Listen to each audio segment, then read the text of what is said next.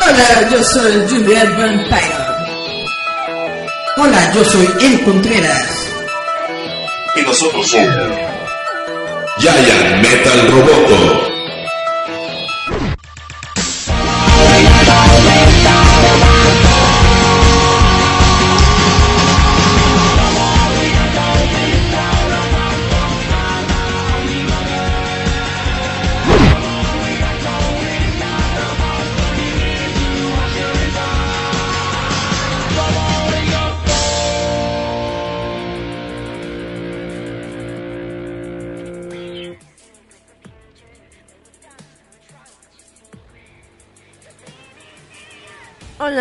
Buenas tardes, días, noches a todos los que nos están escuchando. Esto es Giant Metal Roboto, su lupanar de confianza. A veces somos friki y a veces somos simplemente haters.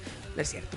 Como siempre yo me presento, soy Juliet Vampiro, la dama del maldecir, pero como todo villano necesito un compinche. Y no, no es esclavo, no, no, tampoco. Ni tampoco es este, ¿cómo se llama el otro? El del premier malvado.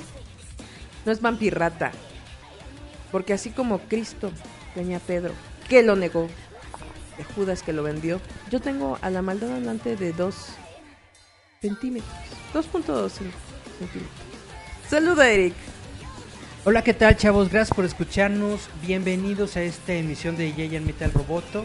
Estamos, bueno, tras bambalinas, estamos platicando sobre Capitana Marvel. Marvel. Porque resulta que Julieta ya vio la película estaba dando su opinión. Hay algunos comentarios en, en, en Facebook. El máster está diciendo, la Bri tiene cara de Abelina Lepster o Diosita la Tipeja. Joseph Bradberg dice, sin los cuatro fantásticos, la Capitana Marvel fue la única manera que tenían para presentarlos. Y hablando Esto es de hablando eso- sobre los Skrulls. Hablando de eso, ¿cómo ves de que ya vino el ratón Miguelito a, a hacer la compra de Fox? Que es lo, algo que teníamos ya Esa es una de las rato. notas que traigo precisamente. Hay que empezar con eso. Es una noticia muy, muy, muy, muy, muy choncha. Eh, básicamente, lo más que los fans. nada por, por como dices, para todos los fans de Marvel y que estaban llorando de que, ay, ¿por qué no aparecían estos los mutantes dentro de el Avengers World? Ahí les va. Échate, Derek. Cuéntale a la gente. Bueno, lo que más le importa a los fans son los personajes de Marvel que ya va a tener, a los que ya va a tener acceso el estudio Marvel. Catálogo. Básicamente son todos los de X-Men, son todo el catálogo Los de, de los cuatro fantásticos.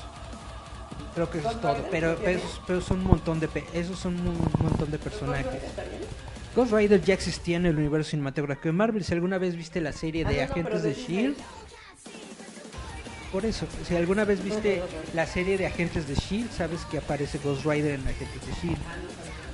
Justo que agentes de No se escucha nada, Julieta, tu micrófono. Creo que sí me están escuchando ahí. ¿A ti te gustó que salieran los agentes de S.H.I.E.L.D. ahí en la Super Desnalgada?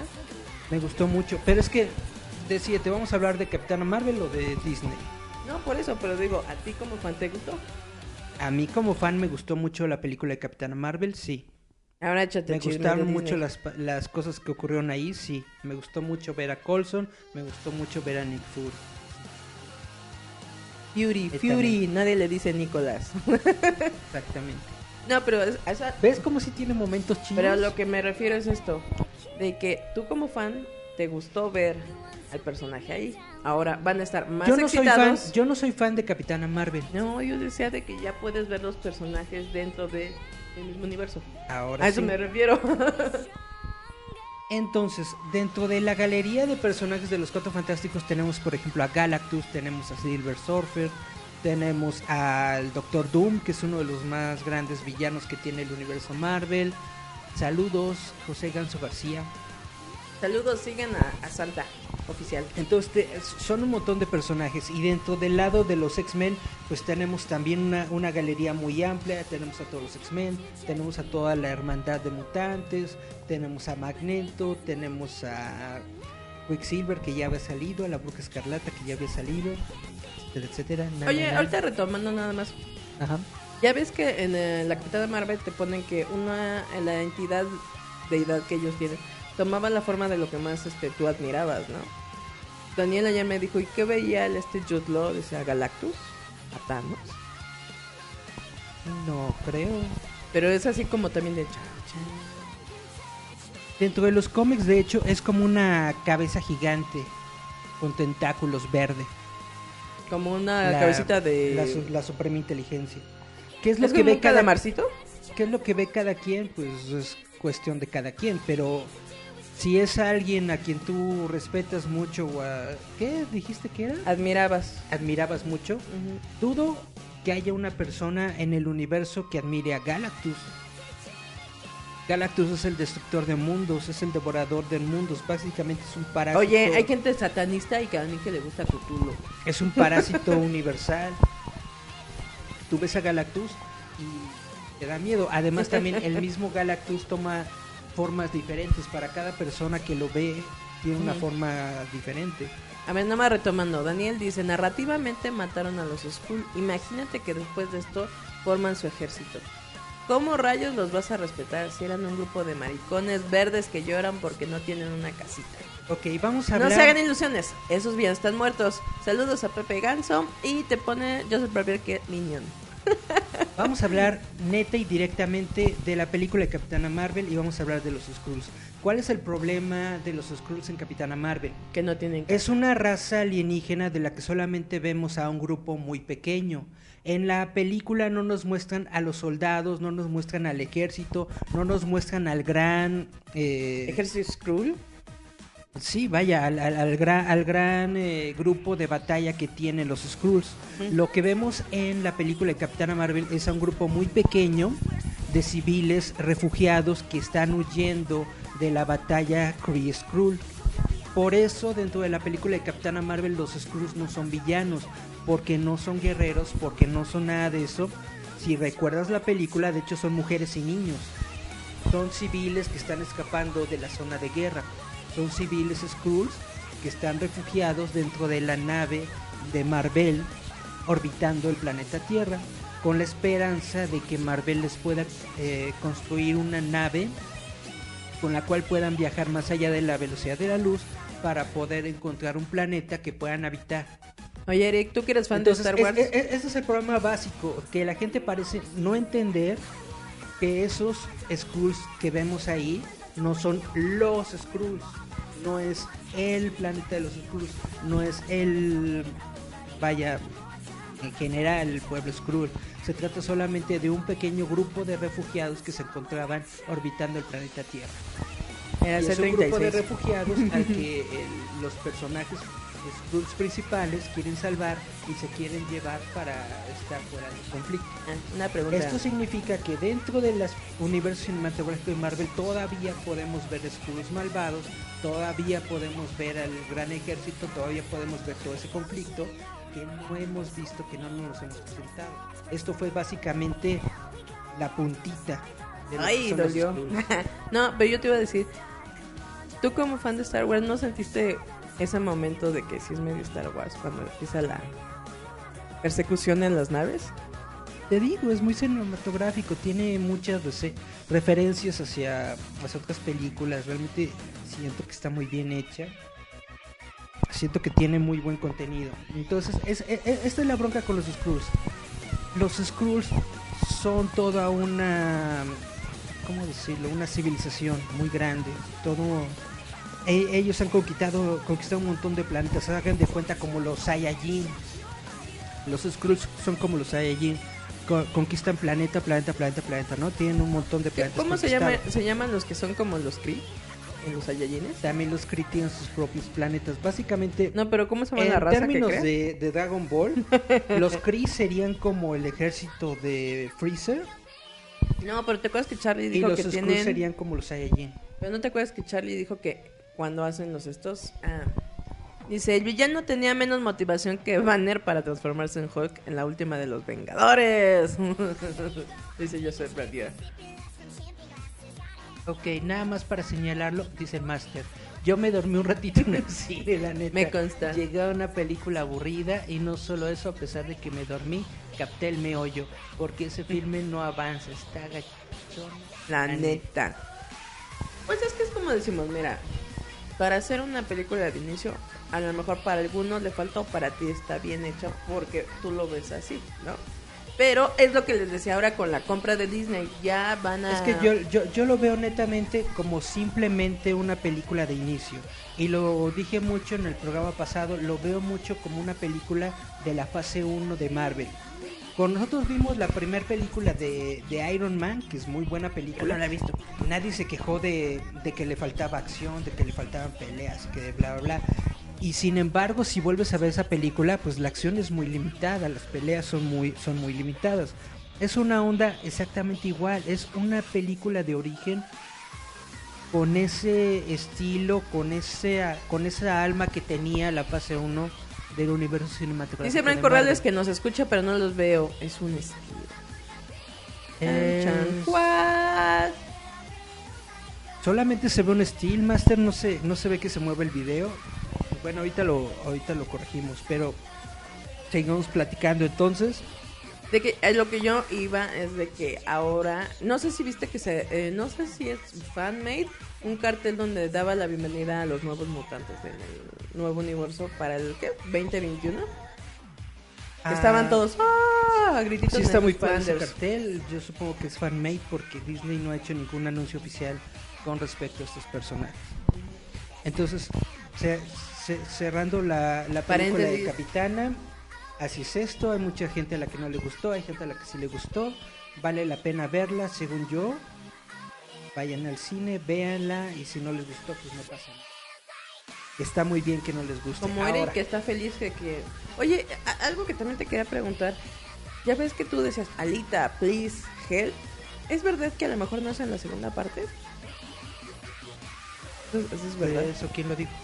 Un montón de gente, pero no les entendí su chanchullo.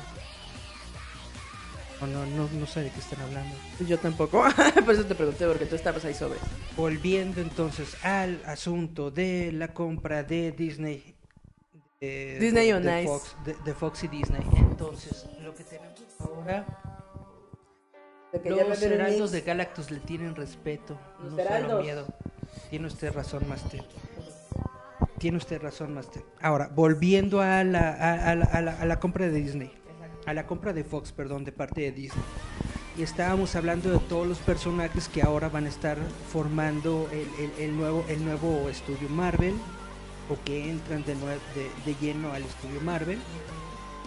En todos estos personajes se encuentra Galactus. Hay muchos rumores de que probablemente la fase 4 del universo cinematográfico de Marvel se va a basar en los Cuatro Fantásticos y el villano principal va a ser Galactus. Esto es lo que dice la gente, lo que dicen los fans, básicamente es lo que quieren ver, ¿no? No podemos nosotros meterle muchas expectativas a esto porque no, no se ha hecho un anuncio oficial. Esperamos que se realice un anuncio oficial en cualquier momento, ya que esta compra ya se realizó, ya se oficializó. Ahora, lo que ha dicho Disney eh, netamente es que, de, de hecho, eh, el sitio oficial de Disney dentro de internet, creo que es disney.com, una onda así, eh, reemplazaron su portada y ahí colocaron varios eh, fotos de, de productos de, de Fox. Bueno, de, ¿cómo se llama? De programas de Fox. Pusieron, por ejemplo, a Bart Simpson. Ah, yo pensé en los memes. Ahora, lo importante de esta imagen es de que el único personaje de Marvel que está puesto dentro de esta imagen es Deadpool. Deadpool básicamente es el único personaje del que se han hecho mensajes oficiales.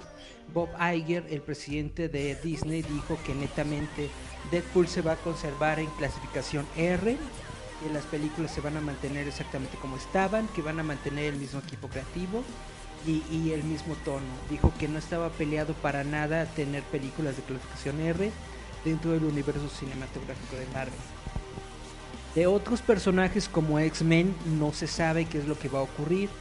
Sabemos que esta película de Dark Phoenix que se va a estrenar pronto va a ser como el cierre de la, de la nueva trilogía, o sea, de la, de la última trilogía de los X-Men jóvenes.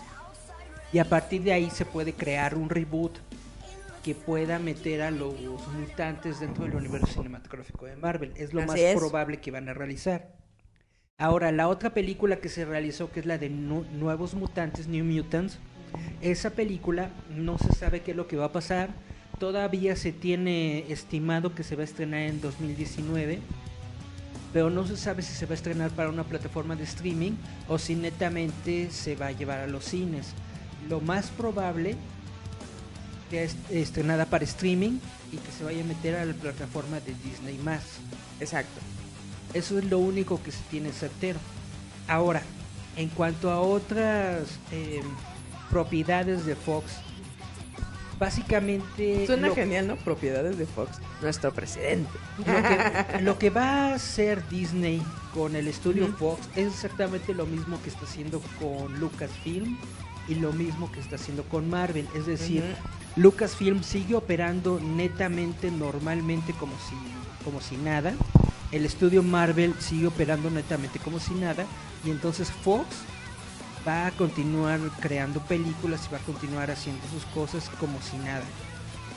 La única diferencia es de que el dinero de todo se Es va al mismo cochinito. Pero netamente, la operación de todos los estudios se va a mantener exactamente como está.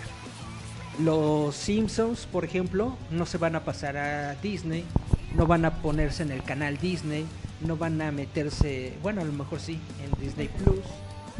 Pero netamente los Simpsons van a seguir manteniéndose en el canal Fox, van a seguir manteniéndose en, en la- en las apps de Fox y todas estas ondas, ¿no?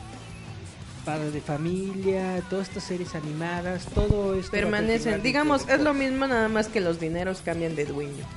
Exactamente. Ahora, en cuestión de producción de animación, es en donde está un poco más complicado el asunto. Porque eh, Fox tiene un estudio de animación netamente muy chafa que se llama Blue.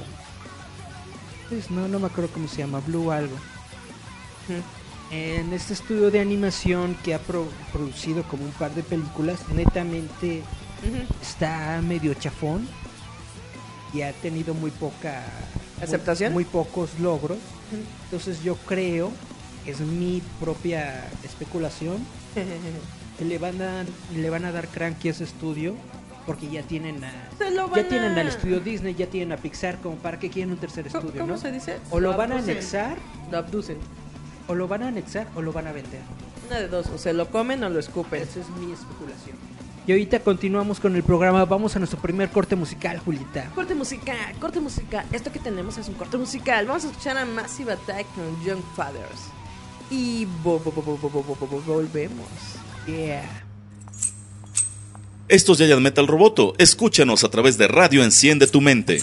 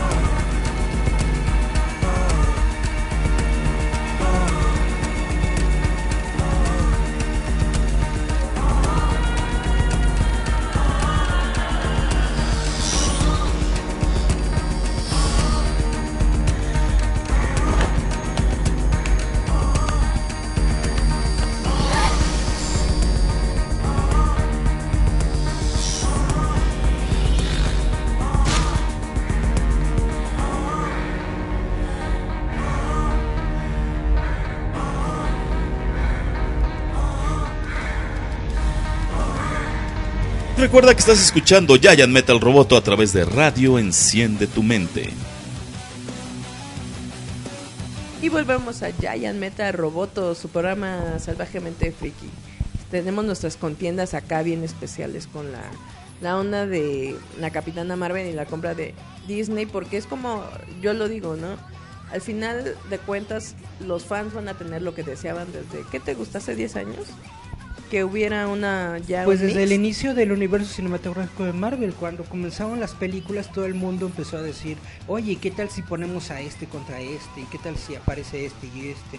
¿O qué tal si hacen una película sobre esta historia, bla, bla, bla? A ver, ¿a ti que te gusta este chisme? todos esos sueños febriles Ya están eh, comple- pueden completando. llegar a... Dice Joseph Brapier, probablemente sea invasión secreta lo que viene. Por algo presentaron a los Skrulls. Eso es exactamente lo que yo digo. Puede ser que Te también... presentan a los Skrulls como pero no alguien te los bueno. presentan como malos. Pues yo te digo, y tienen lo hacen que... intencionalmente para que cuando ¿Los odies? vuelvas a ver te sorprenda nivel de maldad. También algo, te digo que estaban este, especulando, hay mucha gente de que a lo mejor este Hawkeye es un Skrull. Ah, quién sabe. No, pero es Netamente, divertido, yo, divertido yo, yo no creo. Yo no creo que ninguno de los Avengers que hemos visto hasta ahorita sea un Skrull. Loki. Ah, no es cierto. No, eh, estaban diciendo también que el Bruce Banner no era porque no se puede transformar en Hulk. Yo pero no creo, pues sí le sale acá de repente el diablo, ¿no? yo no creo que, que los personajes con los que crecimos estos 10 años, yo no creo que ninguno de ellos sea un Skrull. Termina siendo Para el futuro, en- para el futuro es muy probable que varios de ellos sean Skrulls, pero de momento no. Lo que le estaba comentando de la animación, el estudio se llama Blue Sky. Esa compañía de animación creó Ferdinand y Rio y Ice Age. Ah, sí, sí, sí, ya entiendo cuál es. ¿Sí? Entonces, netamente, Ferdinand es el del toro bonito. de estas tres películas, la única que ha tenido más o menos Río, éxito ¿no? Ah, no, la era de hielo. La era de hielo, ¿no? Y netamente, pues ya está perdiendo el carisma. Ya van como ocho películas, ¿no? Sí, creo que llevan para la séptima o octava, la neta. Y la, la verdad ya no tienen dónde exprimirlo. Ahorita creo que... No sé si vaya a ser la última el cierre con esto de que encuentran a Bodoque después de 700 años y ya tiene familia.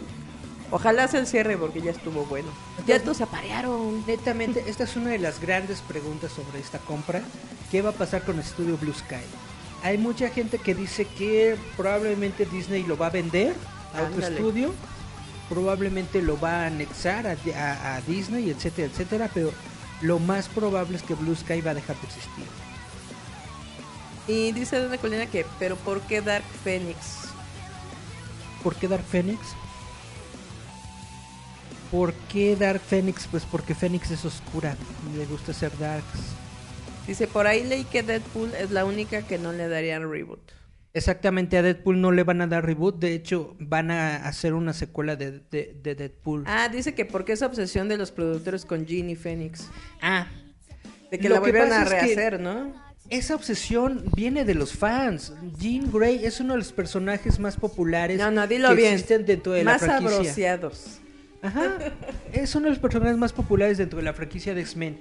Y la saga del, del Fénix Oscuro es una de las sagas más queridas o más apreciadas dentro de los fans de los X-Men. Entonces, si tienes esos personajes, Hay que explotarlos. lo que tú quieres presentar en pantalla son ese tipo de historias. Si es que dice, Días del futuro pasado puede ser igual de grande, pero le hicieron muy rebajada.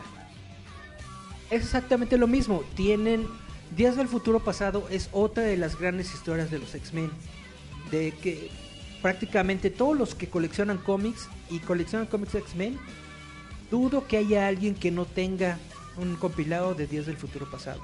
O sea, netamente es una de esas historias que debes de tener a fuerzas. Entonces por eso tomaron eso de inspiración para la película y fue una de las películas de X-Men, según yo, que ha tenido más taquilla y más récords y todo esto y bla bla. Es una de las mejores películas a las que le ha ido taquilleramente, financieramente, según yo, todo este universo de, los X-Men. Aunque creo que la película de Logan la rebasó porque Logan es una... Es un monstruo. Bueno, es que es a lo que vamos, ¿no? O sea, Wolverine como tal ya era un personaje muy querido dentro de toda la onda de los cómics. O sea, tu mamá sabía quién era el fulano garrudo, ¿no? O sea, porque siempre alguien tenía un sticker, un póster, o incluso en las convenciones te regalaban el póster, ¿no? De Wolverine. Ahora lo que voy, Hugh Jackman, como actor, como intérprete, se ganó. Lo elevó. Es lo que decimos con Robert Downey Jr. Le dijeron, tú vas a ser Iron Man y totalmente a- se adueñó del personaje, ¿no? En los noventas, ¿cuáles eran los dos personajes más importantes de Marvel? Era Wolverine y Venom. Netamente, todo el- todos los De- chavitos... Desde un momento comercial donde todos tenían la playera. Todos los chavitos querían cosas de Wolverine y de Venom. Entonces, básicamente, en la primera película de X-Men, ¿qué es lo que haces? Meter a Wolverine.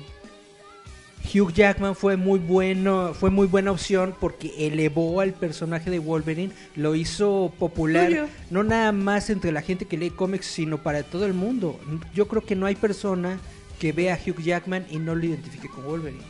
No, y te digo, tiene un carisma grande porque se lo Tiene fue gran ganando. carisma, sí. Es, es, por ejemplo, ahorita con el chavito el Quicksilver. Ajá. Quicksilver o cómo se llama en los Mutants. Em, Quicksilver, Sí. Ah, bueno, el es que me el el confundo. el que corre. Sí. Que, Corre, que corre, lo cambiaron corre, de, de actor y como que nomás, ¿no?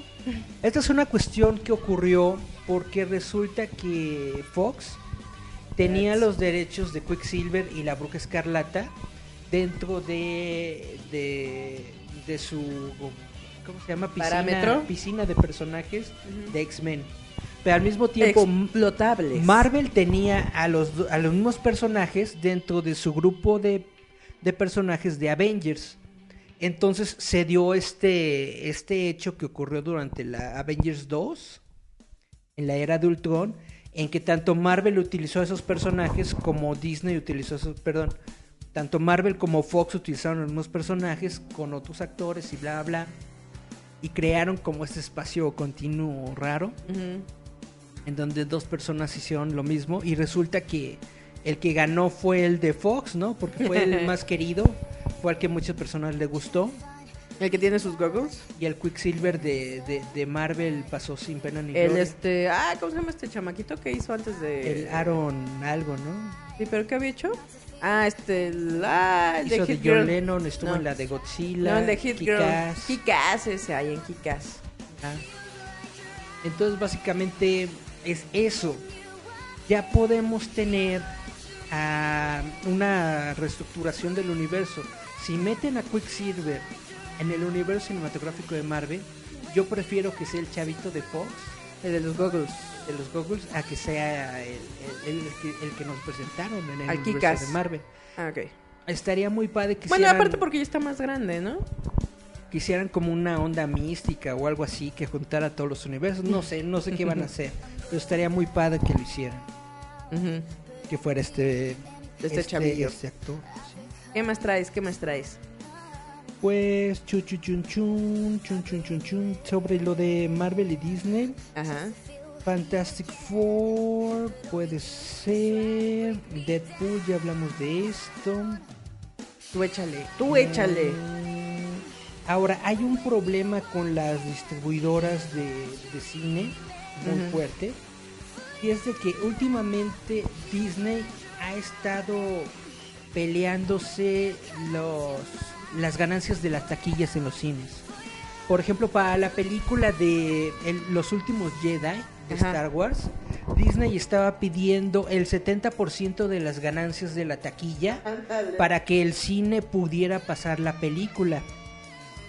Así de gandalla ¿Así de bandidos? Así de gandalla se O sea, ¿sí- ¿ves cómo si son gangsters?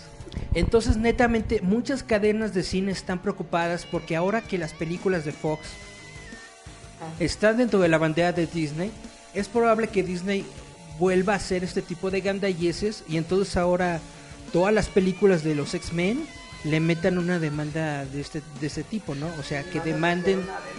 O sea, o sea que, de- que, que demanden una cantidad así de fuerte o para las siguientes películas de en, en todas las películas de los de los Avengers de Marvel piden una cosa así por el estilo. Ahora, también sabemos que las cadenas de cine, al menos en Estados Unidos, ahorita su negocio principal no ha sido netamente la, la venta de boletos, sino la venta de, de concesiones, es decir, las palomitas, los refrescos, las crepas, el café, los hochos, bla, bla, bla.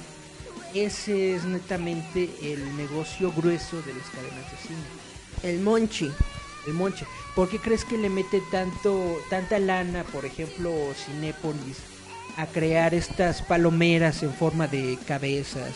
O crear De las esos coleccionables, ¿no? y todos esos, todos coleccionables. Los crean precisamente Para sacar para atacar al, al- al mercado de los coleccionistas y de los fans que van al cine para sacarles una lana para poder mantener los cines porque netamente no es no, no es broma la mitad o más de la mitad del dinero de las entradas Va con el papá distribuidora. quedan las productoras. productoras Ah, ok, ok. Otra cuestión sobre, sobre esto es de que, como ya sabíamos, Disney va a sacar su Disney Plus. Y como ya sabíamos, Disney tiene ahora, gracias a Fox, un 60% de las acciones del servicio de Hulu. Entonces ya se han anunciado algunos proyectos que van a salir directamente para Hulu, series, series de televisión que van a salir directamente para Hulu, algunas series que van a salir para Disney Plus. Se dice que las cosas más fuertes o para adultos van a salir en Hulu.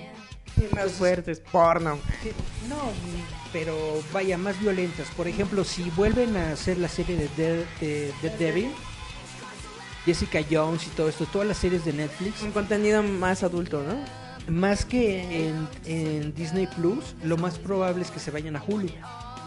Porque Hulu tiene más ese tipo de audiencia. Entonces, netamente le van a crear una competencia muy importante a Netflix.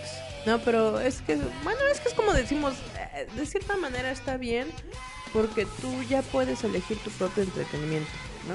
Es algo chido. Algo que también se había pasado, ¿qué fue lo del nuevo Steam que va a sacar Google? Que nos dijo Japsito, ¿Qué? que van a sacar. Ah, ese es un videojuego. Desde hablamos hablamos ahorita así como no. Sí que sí. Algo que quería platicar es de que Le perdonen si está atrasado el audio y el CPC a la imagen, pero no sabemos ahorita en este momento componerlo.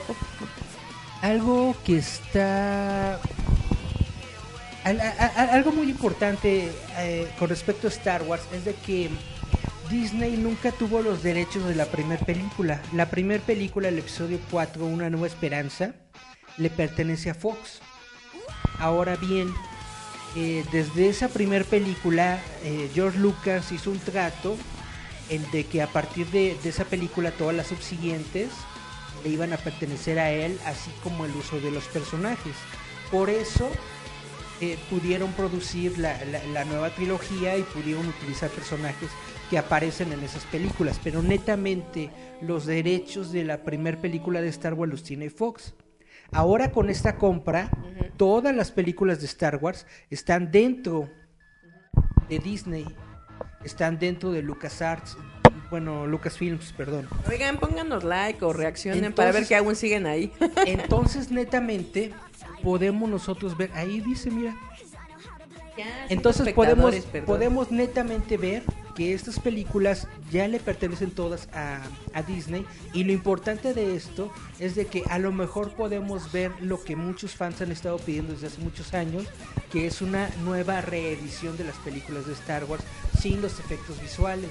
Si ustedes se acuerdan, durante el 25 aniversario, creo que fue, lo de las ediciones especiales que crearon una remasterización, pero le metieron personajes CGI, bla, bla, bla, etcétera, etcétera.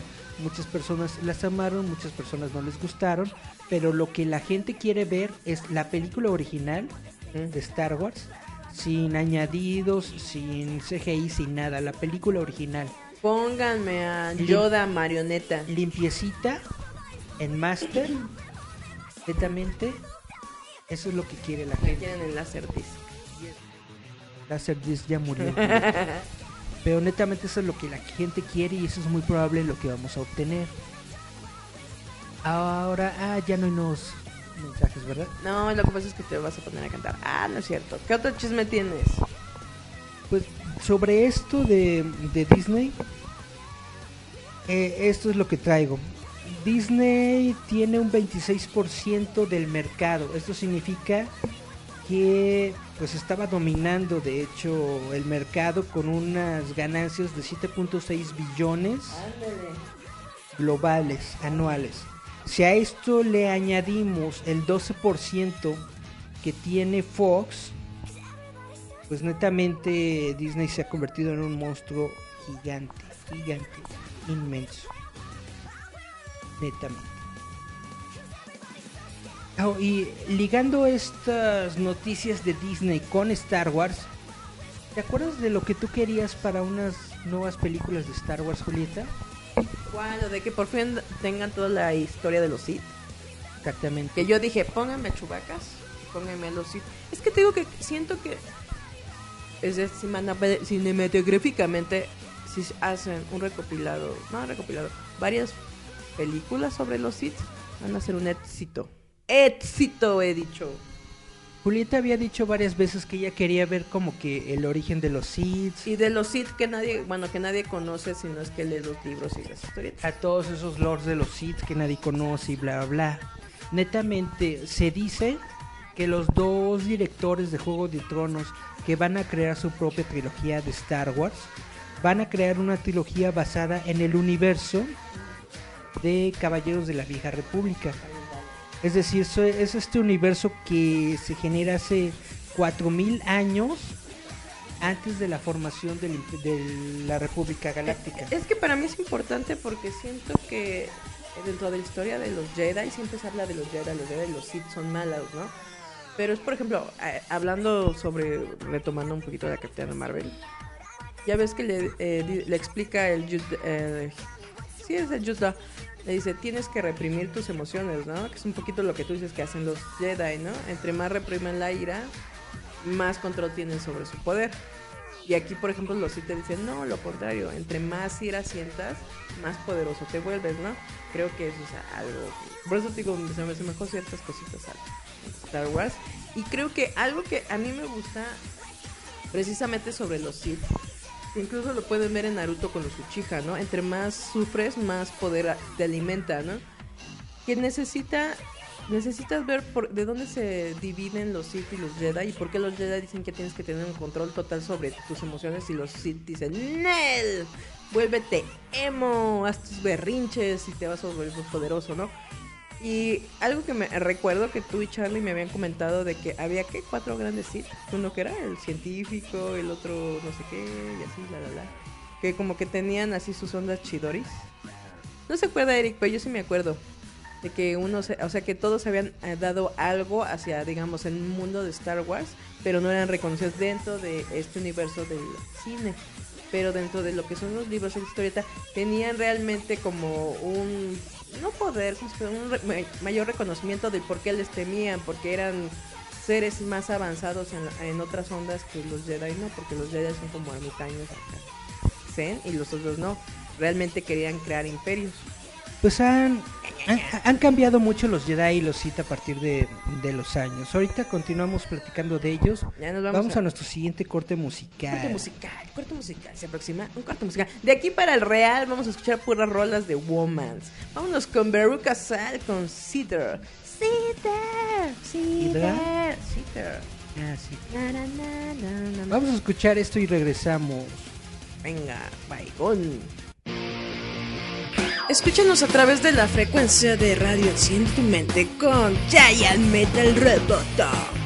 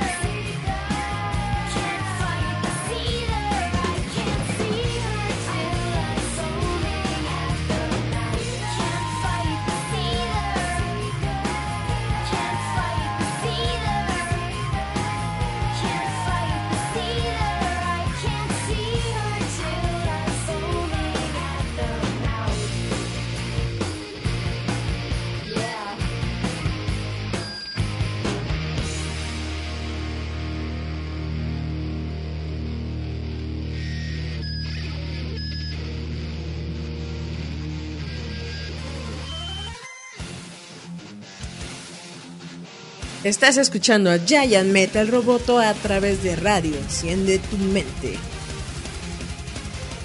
Y volvemos a Giant Metal Roboto. Como estaba diciendo, sí, que venga, que los sí necesitan su propia historia origen, para que veas. Guau, guau. Sí, netamente. Hay muchas cuestiones sobre toda esta leyenda de los Sith y de los Jedi que no se han visto. Nunca, pues prá- prácticamente en ningún otro lado que no sean los cómics y en los videojuegos. Entonces sería muy bueno que se hiciera esta, e- es- esta saga de películas en esta época para que nos presenten a los Jedi de ese entonces. Los Jedi de, de, la, de las precuelas son prácticamente como los policías de la galaxia, ¿no?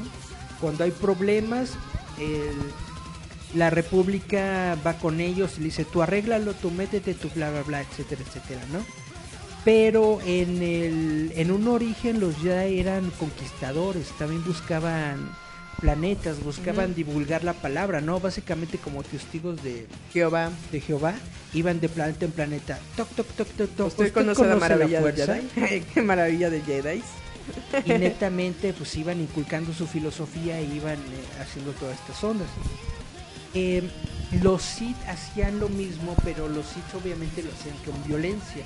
Los Sith como tenían tanto poder y veían que tenían tanto potencial, netamente ellos querían conquistar por fuerza de la de la espada, literalmente a sablazo. Suá, suá, suá. Pues en lo que no será por palabras, será por Y por eso violencia. y, y- y por eso entraron en conflicto, porque los dos estaban buscando expandirse. Llegó un momento en el que Qué gracioso porque si te fijas a, a ambos lados, que es un poquito lo que hacemos de los Skull y los Kree, son parásitos. Nada más buscan cuerpos, eh, ¿cómo se dice? Cuerpos huéspedes para consumir. Qué desgraciado. netamente ¿Qué los creen Jedi, los humanos? los Jedi ganaron no porque fueran mejor que los Sith, sino porque la, Tenían nat- más estrategia. la naturaleza de los Sith es traicionarse a unos a Son los como otros. los tiburones, ¿no? Se comen en- entre ellos para que nada más salga uno. Netamente algo así. Entonces los propios eh, eh, lores de los Sith que, que quedaban conspiraron unos contra otros para como el para quedar nada más uno, uno de ellos y pues cuando quedaron ya muy pocos, ¿Cómo dices? Un alumno y un maestro. Cuando quedaron ya muy pocos Sith, los Jedi pues básicamente los Apañaron, los rodearon y dijeron, matarile. y por muchos años, por, por, por, por mucho, no, no sé exactamente cuántos años fue, pero fueron varias, mínimo varias décadas, varios. Se creó, se, se, creyó que los Sith habían desaparecido. Por eso cuando, en el episodio 1 que dice Darth Maul, al fin eh, nos demostraremos a los Jedi, aquí podemos vengarnos, es porque netamente en ese momento los Jedi creían que los Sith ya no existían. Creían que todo lo que tenía que ver con los Sith había sido destruido y resulta que no resulta que todavía estaban ahí, resulta que todavía estaban echando su, su mano negra en la política y en todas estas cuestiones sin que la gente se dé cuenta. Como las arpías, cucarachas que son. Ah, no es cierto. Exactamente. Netamente. Es algo también muy gracioso que me, que me da risa a mí, que toda la gente dice, yo voy a ser un Sith, porque soy muy malo. No, los Sith no son malos, solamente son muy berrinchudos. Los Sith no, es que sean malos en el sentido de que quieran hacer cosas malas. La cuestión es de que su sistema de moral no es igual de una persona común. A ellos no les preocupa matar para conseguir lo que quieren. No les preocupa pasar por encima de, de inocentes, niños y bla bla con tal de conseguir lo que quieren. Y lo que quieren normalmente es un orden en el universo. Todos los lores de los. Sith, todos los lores de los Sith, lo que buscan es un orden en el universo. ¿Cómo se dice? Es un- crear un orden a base de un puño de Sienten que hierro. la única forma de crear ese orden es controlándolo todo. Básicamente, ¿cómo son esta gente que no deja que los demás hagan cosas que son controladores? Sí, Controladores, ¿no? Netamente. personas así, imperativas. así son los sí. Y son Por eso controladores. se creó el imperio. y no comparten el conocimiento, se lo quedan y se lo quedan y se lo quedan y se lo guardan. Y entonces por eso mucho de los Por eso son las reptilianos. antiguas técnicas de los Sith y mucho de los poderes de los Sith no son pasados de uno a otro porque no te lo cue- tienen guardado. no te cuentan, haga de cuenta como ese co- co- como ese amigo nefasto que siempre se guarda las cosas y nunca te dice nada. basta, no te muerdas la lengua. Así netamente son los, son los Sith. Por eso esta historia de Darth Plagueis, de que él tenía el poder para desafiar a la muerte, pues ese poder se perdió porque Darth Sidious mató a Darth Plagueis. Ah, ¿Ves? Es que eso es lo que te digo, de que los otros sí tenían como superpoderes así. Es que yo me acuerdo que me habían dicho algo así. Y es que los Jedi podrían hacerlo, pero los Jedi, el gran defecto de los Jedi es el miedo.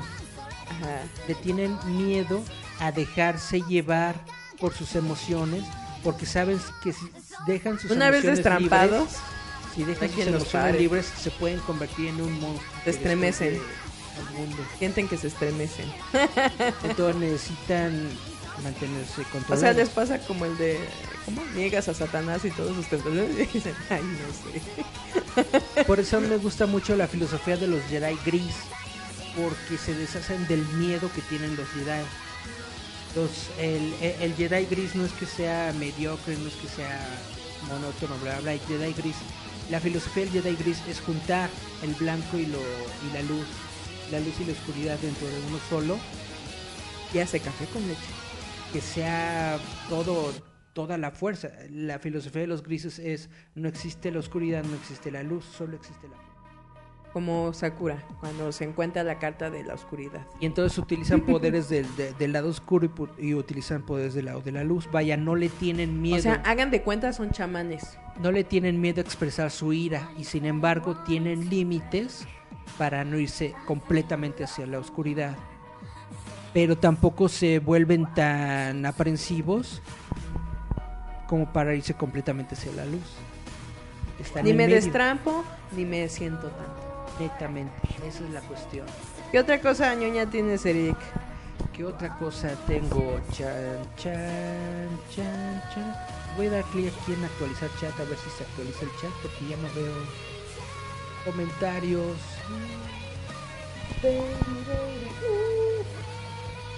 Yo les iba a comentar de que aparte eh, se especula de que va a venir Frank Hierro. Si ustedes no saben quién es Frank Hierro, era el, guitarrista de My Chemical Romance. ¿A dónde va a venir? Va a venir a la Ciudad de México con su nueva banda. eh, ¿Cómo para- se llama? Déjenme, les, les eh, me refresco la memoria. Para todos los fans que ahorita están con Umbrella Academy y todo esto, pues va a venir Frank Hierro, no se sabe bien cuándo, pero avisó creo que en su Instagram o su Twitter de que iba a venir. Frank Hierro viene con eh, Frank Hierro and the Celebration. Ah, dice que ya hay fecha para Monterrey. Órales. A través de Boletia y están entre 600 y 800 pesos. Y mientras para Ciudad de México se pueden adquirir por Ticketmaster y cuestan 600 barotes. Bueno, está Es caro. para el 2 de mayo, para todos los que les gusta. Es este, Frank Hierro and the Future Violence. Así se llama.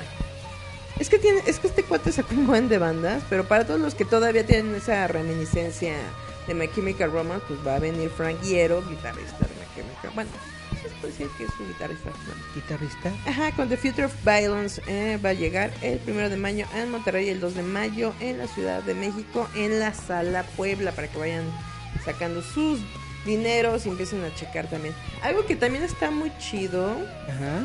es de que, eh, ¿cómo se llama? El vocalista de Deftones, de Chino Moreno, sacó un nuevo ¿Álbum? un nuevo álbum, ajá, no, no un nuevo álbum, un nuevo proyecto que se llama, creo que es Sauded.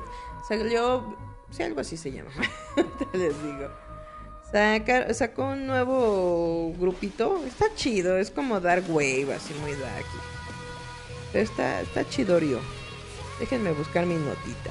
¿Cómo dices que se llama? Sauded o algo así. No, el tipo. Ah, Chino Moreno, eso, eso es un sobrenombre, porque tampoco es chino y tampoco es moreno. Pero es un buen, un nombre. Se llama Chino Moreno, ¿te cae? Sí, así se, así se llama. ¿Te cae? ¿De quién? ¿De qué banda? Él es de Deftones. Deftones. Ajá, ¿Qué pero... toca Deftones? ¿Punk? No, es como ese tipo new metal que le llamaron este género, tipo Linkin Park y Korn. Uh, Que por cierto me dijeron que Korn estuvo muy chido en el vivo y latino. Ya muy gordita mi, pues sí, la neta, el Jonathan David. Porque él nomás se deprime, yo creo que se dedica a la taquiza. Oye, ¿viste ese video en donde Fer se cae del escenario dos veces? ¿Quién? Fer de Maná. Eh, ¿Es un Juan, Juan Galeazo? Pero no sé de dónde es, no es del Vive Latino, ¿verdad? No, no, eso debe haber sido otro- de otra cosa. Lo que pasa es que está cantando una canción y se cae. ¡Paz! ¿no? y así le, le grita, ¡Ey, levántenme! Que no sé qué, que bla, bla, hijos de no sé qué, pi, pi, pi. Ya lo levantan, vuelve al escenario. Todo bien gordo y bien señora. y, y- y se sube, ¿no? Sigue cantando y justamente está cantando, no me voy a volver a caer. Y sobres que se vuelve a caer. Pero no vi bien el logo del, del evento en donde fue. Ah, y para todos los que son como yo, que les gusta todo este punk californiano, les tenía esta super nota, porque se aproximan en este año eh, varios grupos que nos gustan ver en el Warp Tour. Ajá. NoFX va a lanzar su nuevo disco que al parecer se llama Seven of the Mount Club, el cual van a lanzar dos canciones cada mes. Dicen que va a estar en vinilo, hay que ver. Al Agua Goon, también la banda original de Santa Bárbara, también va a tener Ra's al Ghul, la Goon. Ladwagun, Ajá. órales. También va a sacar un álbum que puede ser que se llame Hank, que es el álbum más reciente después del que publicaron en el 2014. Hank, Ajá, se va a llamar. Strung Out también va a sacar disco. Bad Religion para todos los ruquitos también vamos- va a sacar su disco después del 2013. Uf. O sea, para todos los rucos. Y The Offspring también va a sacar un nuevo disco después de tanto tiempo. O sea, ahí va- este año se va a poner chido, nada más que todavía no han anunciado ni cuándo ni cómo, pero de que vuelven, vuelven. Y algo también muy chido para todos los fans de Blink-182, no sé si ustedes lo saben, pero Tom DeLonge, Tom DeLonge es como Robbie Williams, Robbie Williams, él canta. Don, Tom DeLonge. Tom, Tom. DeLonge ya tiene su propio programa ufólogo ah, para los ovnis. Ajá. Es un serie documental sobre los fenómenos paranormales, es cierto, de los UFOs, de los ovnis. Y es que ¿En dónde sale? Déjenme ahorita les leo una nota. Pero para los que siguen a, este- eh, eh, a Tom DeLonge después de Blink-182, saben que lo- cuando saca su, eh, su banda Angels and Airwaves, tenía mucho que ver con este tema. Muchas de las canciones hablaban sobre el contacto y sobre pensar en nuevas tecnologías y en los grises, ¿no? Y algo que le gustaba precisamente a toda la banda que lo sigue, pues era eso de que pues, a él le gusta ser medio Jaime Maussan. Órale. Pues está Va a salir de History Channel. que lleves tus pasiones. lo, tu- locuaces. Dice, de la ¿Qué mano de? History Channel, el cantante estrenará la serie Undefined, Inside America UFOs Investigation, cuya trama girará en torno a entrevistas e investigaciones con personas encargadas del Pentágono, la Fuerza Aérea de Estados Unidos, e incluso incluirá algunos testimonios respecto a los fenómenos extraterrestres en Norteamérica. Ay, ay, ay. Y él va a fungir como presentador. Él va a ser el host. Ah, Exactamente. Es que es lo que les digo. e- Este cuate desde hace ¿Y el que mucho. toca? Él era el que tocaba la guitarra en Winning. Órale. ¿Ya no existe esa banda? Sí, a veces va, a veces vuelve. ¿Qué quieren que les diga? Es de esas bandas que son así. De repente se pelean, a veces se aman. Y también algo que yo no había. am, ¿Cómo se podría decir? Max Shinoda también ya sacó varios discos solistas. Yo pensé que después de Linkin Park no iba a volver a Mamá, cantar. mamá, es Shirona. No, Mike Shinoda. Y volvió Mike Shinoda y no en forma de tazos. Estuve escuchando parte de lo- su nueva onda que trae. Y pues sí, es muy Linkin Park. O sea, ahí te demuestra que él era la parte melódica y medio sad que cantaba Chester Bennington. Uh. Y eso está muy, muy chido. Sigan acá sus ondas. ¿Qué otra cosa, Irene, que quieres platicar? Pues ya estamos. Estaba yo tratando de actualizar el chat, pero no aparecen nuevos mensajes. No, pero creo no se que- preocupen. Es que ya nada más nos queda un espectador. Yo creo que ya nos dejaron, pero pues es que vamos está a muy fea la imagen. ¿Qué quieren, chavos? Este show continúa aunque nadie nos vea. Y si nada más hay uno, a ese uno le cantamos. Y aunque nada más sea uno, pues a ese uno. ¿Tú sabes quién es Noah Centineo? Noah Centineo. ¿Quién rayos es esa? Noah Centineo es conocido por trabajar en To All the Boys I've Loved Before. Sí, así. ¿The Boys? Así de, así de importante este chavo. Es que resulta que se acaba de anunciar que Ah, él va que quiere ser He-Man. que él va a ser el príncipe Ah, Adam. Eso es cierto. en la serie, en la nueva película de He-Man y los ambos del universo. El universo. Ya está protegido por el poder de Grayskull. Se supone que este chavo está Es- filmando ahorita un remake de Charlie's Angels. Y ¿Es se supone ¿Es la voz o qué? que, El remake de The Charles Angel que va a ser él.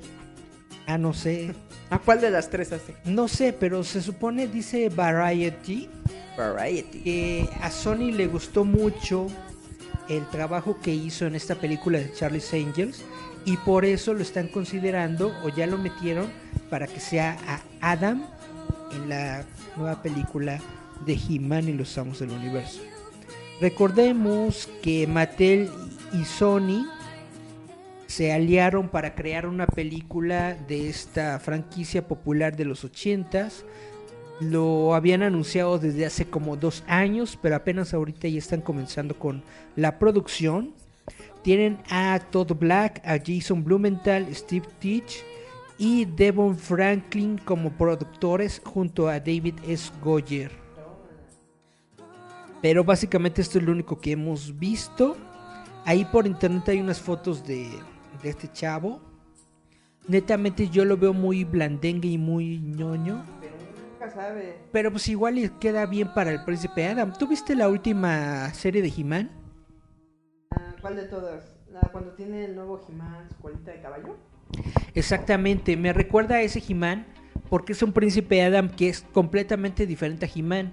Es más joven y más, este, poquito más, Más chiquito. más menudito, petit. más menudito que He-Man. Entonces yo supongo que van a hacer algo similar, que otro actor, otro actor que ahora sí ya esté fuerte y musculoso, haga He-Man, mientras este chavito que se ve bien X haga al príncipe Adam. Es que es como lo que estamos diciendo, ¿no? A lo mejor para uno, así, para uno, no es precisamente como lo que tú querías de los 80, lo que tú venías viendo en las caricaturas. Pero a lo mejor lo vuelven a hacer para estas generaciones y como decimos, ya no somos el público objetivo. Y puede ser que le salga bien, porque es lo que volvemos a decir, nosotros criticamos y criticamos y criticamos, pero muchas veces nos han callado boca. No les puede salir peor que Transformers. No les puede salir peor que Power Rangers. ¿Qué otras películas han hecho? G.I. Joe. No sé. Básicamente es esto. ¿Y qué película crees que va a llegar? Muy, muy pronto. Hay una película que se estrena el 31 de mayo, que estamos esperando mucho. Se llama Godzilla, el rey de los monstruos. Turun.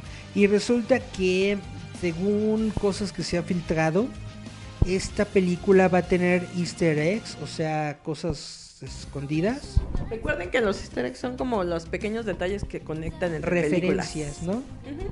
Pero ya es que conectan entre películas. Referencias, alusiones a Ricky Morty, a Tiburón y a Turu, La turu, Cosa, turu, The. Thing. ¿No te daba, no te daba nervios la cosa? ¿Qué? ¿La cosa no te daba nervios? ¿Cuál cosa? ¿La, la película de La Cosa? Es que era una masa amorfa, hagan de cuenta que si se te pegaba una cochinerita al pie, te empezaba a consumir y de repente ya te estaba consumiendo todo el cuerpo. O sea, podías una mugrecita así chiquitita y de repente ¡fas! y ya formabas parte de la cosa. Pues es una muy buena serie de este género de los shift shifters. Ajá. O sea, de los, de los cambiaformas que netamente son aliens que se pueden convertir en cualquiera, ¿no? Son schools. Ándale, como los Skrulls, una onda así. Es muy buena película. En su tiempo le fue mal en taquilla y la crítica la destrozó, pero es buena película. ¿Qué es lo que les volvemos a decir? Uno nunca. A Netamente, lo mejor uno termina nunca sabe. siendo algo bueno pero uno le tira tanto que es como Shazam. Ahorita después de Capitana Marvel ya todo el mundo está diciendo que Shazam va a ser wow, pero todavía no inicia. Pues quién sabe, netamente yo no le tengo mucha fe a Shazam. No, o sea, sí me late que sea una película más cómica, pero no me late que parece pura comedia. A mí me dio risa porque me dijeron que si hubiera sido en los 80, Shazam hubiera sido este, ay, ¿qué hace a Woody? ¿Cómo se llama? El que hace a Woody, El que hace también el, el ah, náufrago. pues este chavo Tom Hanks. Tom Han- ni chavo, el señor Tom Hanks. Y yo digo, pues sí, lo más En seguro. los 80 era chavo. Y es que básicamente, sí conoces la película de Big, ¿no? Quisiera ser grande. Ujú. En esta película, Tom Hanks hace el personaje Del que va a adulto. ser eh, Shazam, porque netamente Era un niño que pedía un deseo para ser adulto a una maquinita. Ay, de estas monas gitanas. netamente esta película de Shazam tiene muchas similitudes con esa película de Quisiera ser grande. Hay muchas personas que le están tripeando, ¿no? ¿Cómo se No, las dice? están Lo asemejando. están comparando. Ajá. Vamos a nuestro siguiente corte musical. De corte musical. ¿Qué vamos a escuchar? Vamos a escuchar a Garbage con Stupid Girl. Garbage Patch Kids. Ándale, Gar- Garbage. Garbage con Stupid Girl y volvemos a Giant Metal Roboto. Yeah. Escucha Radio Enciende tu mente con Giant Metal Roboto.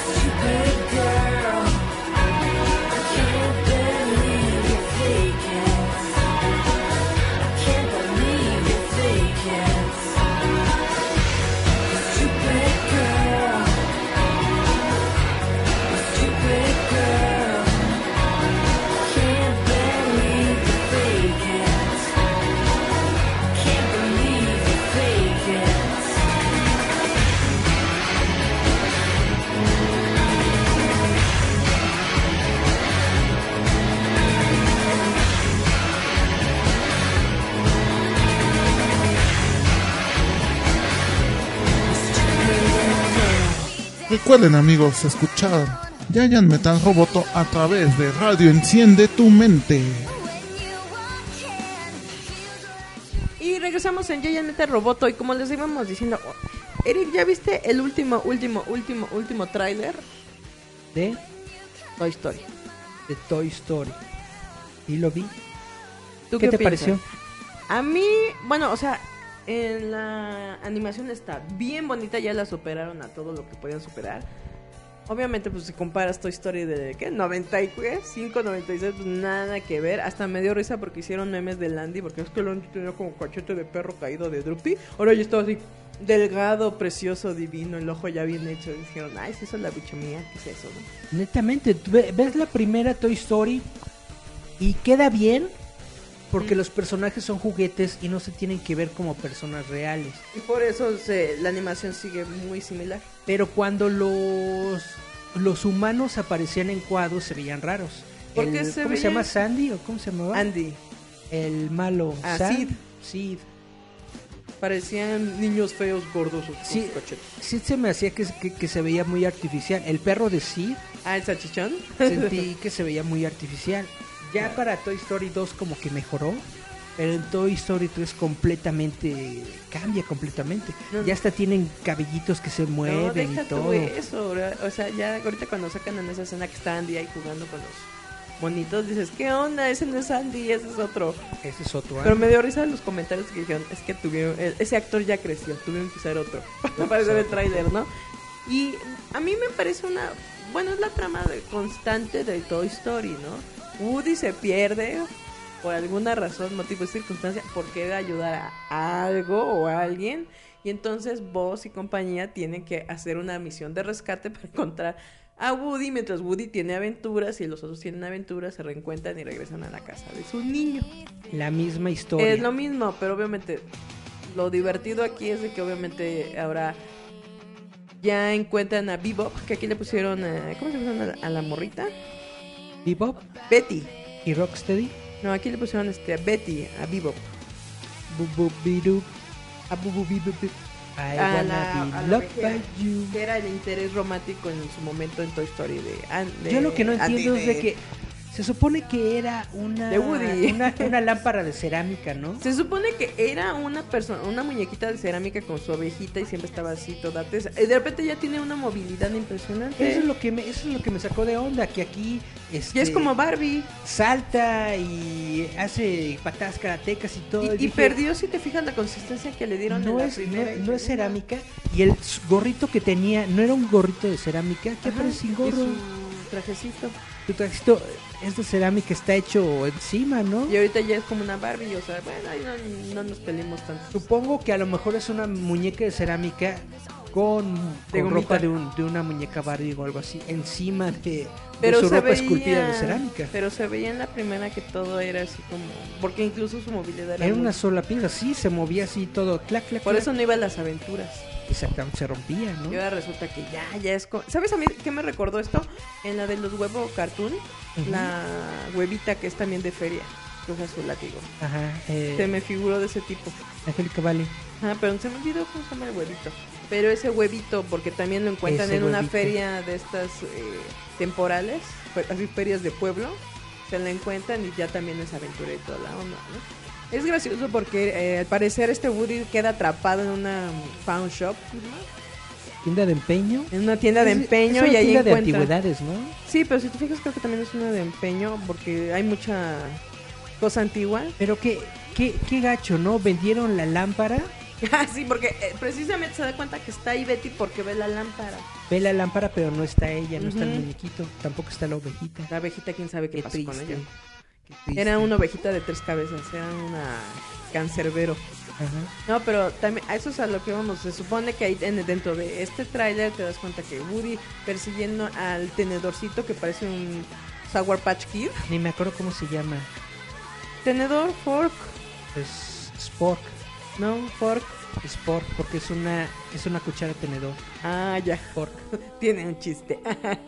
no, pero te digo que la primicia es a donde el monito este no se halla y dice que él fue diseñado para tragar, no para ser juguete. Y no tenemos idea por qué se larga. Entonces va Woody sobre él. lo va a buscar y ¿qué pasa? ¿Qué pasa? Pues que se pierde, se sale del coche, ¿no? Iban en Al parecer camión, iban como en una van, como en un camper. En una van ahí de esas de Playmobil. Se pierde, se y se avienta. sale por la ¡Oh! ventana. Y todos, oh, por Dios. Como en todas las... Sí, tenemos que bajarle la resolución para que ya se vea el video. Eso tienen mucha razón. Eso Joseph nos comenta ese Parker. Sí, es haremos no, para- Brad Pierre. Al Barker. que no alcanzo a ver bien. Brad Parker. Sí, tenemos que cambiarle eso, pero es que les volvemos a decir, esto es una cosa de prueba. Este, eh, esta es una transmisión de prueba, chavitos. Pero es a, a lo que volvemos, ¿no? O sea, es se me hace que va a estar divertida porque Toy Story, eh, a diferencia de la era de hielo, tiene como una línea que es Woody y compañía siempre tienen que hacer feliz al niño, ¿no? Y las aventuras de... Yo le tengo confianza al estudio Pixar. El estudio Pixar hace buenas películas. Inclusive las más feas películas que ha hecho Pixar han sido buenas. Hasta, hasta Cars 2, que es una porquería. Es una porquería ¿Cuál pasable y Cars 2? Cars 2 es cuando se van a Japón.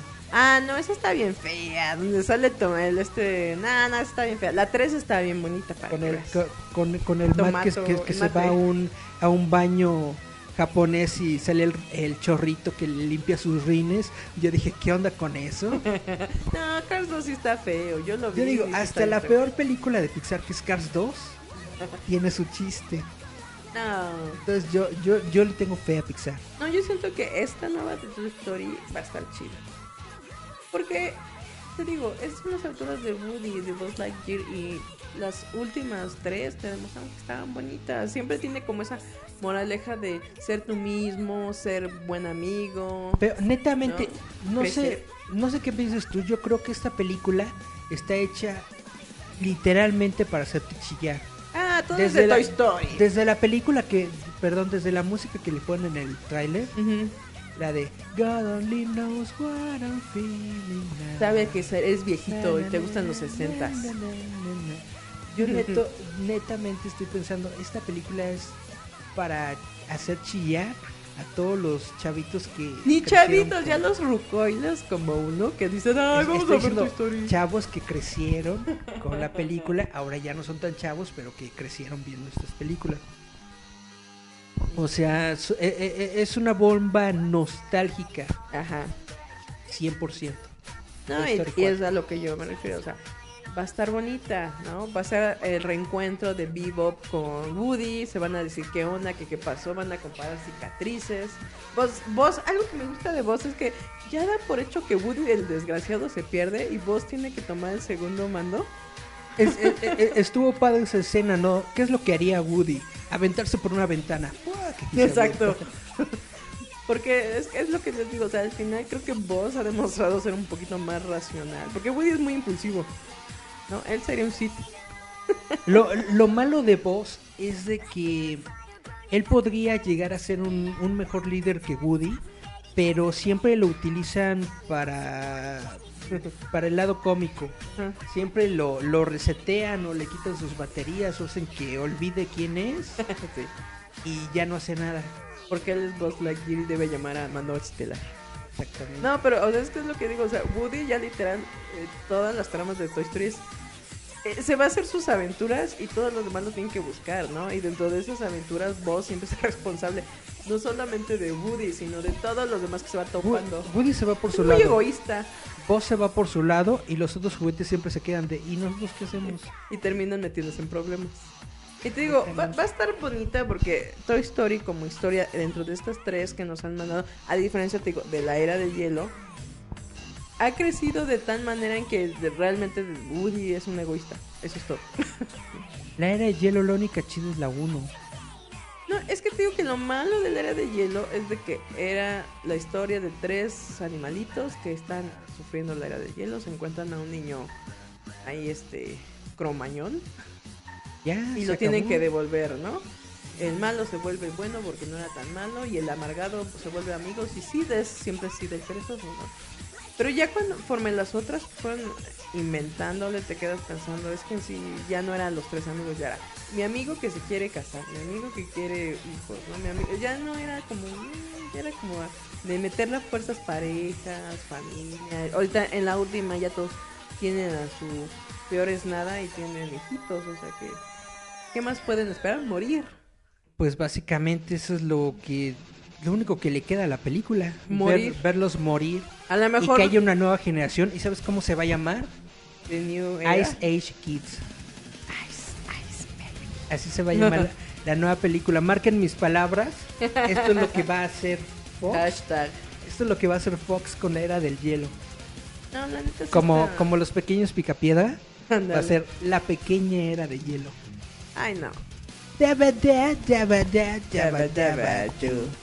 Es all the Flintstone Kids. Nah, no. No, pero es que a lo que yo me refiero. eh, Toy Story creo que en estas tres últimas. Bueno, ni estas tres últimas porque han sido 15 años o más. No, más, ¿verdad? Ya 20 años. Fue como 20 años, sí. O sea, en estos 20 años se han demostrado de que está chido. ¿No? La era del hielo, no. Yo le tengo fe a, a, a Toy Story. ¿Sabes a cuál no le tengo fe? Ajá. No le tengo nadita de fe a Dumbo. Dumbo, ¿sabes por qué no está chido? Porque Dumbo originalmente era la historia de Dumbo, el elefante, queriendo eh, ayudar a su mamá y luego como que ya no quería ser bulleado y el ratoncito fungió como tipo Pepe Grillo para que él encontrara como la fuerza para quitarse a los bullies, ¿no? O sea, pero ahorita es la historia de los niños que no tiene nada que ver, dentro de un circo que no tiene nada que ver, donde los niños ayudan a Dumbo a- porque en- se dan cuenta que Dumbo vuela, ¿no? Eso es lo que no me late.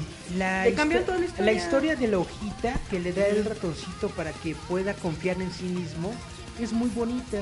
Y aquí en el en el videito que vi, Dumbo está ju- jugando con una plumita y creo que en algún momento se la absorbe en la nariz, estornuda y, Y vuela. No, y, y, eh, los niños no tienen nada que ver dentro de la trama. Obviamente no tiene nada que ver, es nada más meterlos por meter. Es que desde el momento en el que se metió Tim Burton, ¿por qué haces Tim eso? Burton, desde el momento que se metió Tim Burton, yo dije esta película va a valer cake. eh, lo está haciendo. Porque realmente no tiene que ver los niños. O sea, la historia era. Dumbo es el personaje de un niño buleado, así de simple. Lo bulean por sus orejas, Literal. le arrancan a su mamá, su mamá está presa, li- literal está presa, y Dumbo tiene que crecer solito entre los bullying y el desprecio de las Es como, es, como de Remy, es como Remy, pero con un elefante. Sí, o como Naruto, o sea, tiene que mostrar su, val- su valor a los demás siendo él mismo, ¿no? El ratoncito, te digo, funge como tipo Pepe Grillo, donde no lo deja de caer, le dice las cosas buenas, luego se mete en una borrachera, donde todavía gente de mi edad sigue soñando con Baram, esa escena. baram, baram. Los Yo- elefantes rosas. Sí, pues, pues. Yo al diablo lo reté y su cola le arranqué. Turu, tururú, tutú. ¿No? De, Netamente, ¿Qué pasó? ¿Qué sucedió? Yo cuando era niño no me gus- gustaba ver la película de Dumbo por esa escena. Porque, Se me hacía muy creepy. no, ¿sabes también yo lo que le decía a mi hermana? La escena de cuando salen los estos eh, minions de la, la, mm, maléfica, están bailando, a mí me daba ansiedad. ¿no? Porque, te- ¿saben? Ahora que estoy ya, ya tengo mi edad, ya sé por qué me daba mello. Ay, ay, ay. Por eh, la paleta de colores que es fría, que es este azules y verdes, y el fuego es verde, y están, de repente ves las sombras de estos mundos bailando, porque ya cuando escuchas las voces, pues ya son de... A mí tampoco me gusta la paleta de, de colores de esa escena de Dumbo, que es como azul y Te rosa. da nervios porque a- a- Sí. algo asemeja a tu cerebro que sabes que es danger. Y ahí te das cuenta que los animadores de Disney son muy buenos, porque en esa época en donde no había CGI y todas estas ondas, jugaban con el color. Y por ejemplo, Dumbo, Dumbo era algo normal, pero por ejemplo, en esa escena de- donde decimos que se mete una guarapeta el Dumbo acá con el ratoncito, es totalmente eh, negro, con colores así pasteles, y te saca de onda la música. Y los, muñe- los muñecos son unos elefantes súper simples, pero te da miedo el, las trompetas de tu, no, no, y las percusiones. O sea, te ponían de nervios porque dices, algo va a pasar, algo va a pasar, auxilio, auxilio. Pero Dumbo de Tim Burton le quitó todo eso que era Dumbo. Sa- ¿Sabes cuál escena también me daba mucho miedo? En Pinocho, cuando el niño se convierte en burro. Eh, cuando al Polisha, cuando cuando están ellos solitos en el bar, o Por ejemplo, esta escena de Pinocho cuando ven que de repente, eh, bueno, Pepito Grillo que está así, ya, ay, ¿para qué nací? ¿Para qué viví? Que se da cuenta, ¿no? De que están em, subiendo cajas y cajas y cajas y nada más escuchan los re- rebuznidos y los latigazos, ¿no? Y también los golpeteos de que estaban metiendo a la fuerza los burritos. Pe- Pero esa escena porque se ven las manos del niño que está pegándole a la, a la puerta Y se de vuelven se, pezuñas. se, se- se convierten en pezuñas. Guau, guau, Cuando dice, cuando fea. por ejemplo este hombrecillo, el malvado de, de ahí de Pinocho, que les dice, el de, a ver, di tu nombre, que les dice, me llamo Carlos, ¿no? Y dice, este no sirve, Carlos. todavía es niño y que lo avienta, ¡ah! y que empiezan todos los niños a llorar, porque no eran tan malos. O sea, los niños malos, malos se volvían burros, burros, burros, ya totalmente animales. Y los que todavía tenían conciencia todavía podían hablar. Y eso es lo que, eso ya no les servía.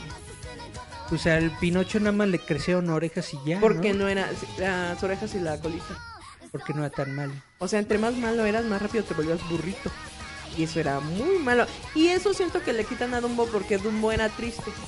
Desde el, eh, cómo la mamá lo defiende. Dumbo es Cómo es escena- aislado. Es una historia muy, muy triste. Y de repente, de, bueno, "Ay, es que estos niñitos cuidan a Dumbo y le dan la pluma mágica y ella vuela. Ni mi Danny DeVito puede salvar esa película. Y fíjense que yo amo a Danny DeVito. Vamos a corte, Julieta. Vamos a corte. Ya va. Hubieran puesto a Danny DeVito como detective Pikachu. Eso estaría muy genial. ¿Saben por qué? Porque el, el gran pez hace un gran papel del papá. Danny DeVito es un gran, gran intérprete. Simple, me han puesto mejor como detective Pikachu. ¿Te imaginas? Hubiera Pica, sido un pica. detective Pikachu muy chido. Sí, eso estaría genial. Eh, Danny DeVito como Pokémon o sea, es muy chido. Utilícenlo como Dito. ¿Cómo se llama el que te gusta? ¿Snowball? Snowball. Ajá. Snowball. Oye, le quedaría bien a Danny DeVito. de Snowball. Déjame en paz, chico. Ah, Snowball, Snowball. No, pero es con la voz de Danny DeVito. ¡Snowball! es medio italiano judío. Vamos a Snowball. Snowball. Vamos a escuchar esta rola de Hole con Celebrity Skin que también forma parte del soundtrack de Capitana Marvel. ¡Órales! Dale, Vamos a escuchar esto y volvemos. Yeah. Escúchanos a través de la frecuencia de radio Enciende tu mente con Giant Metal Roboto.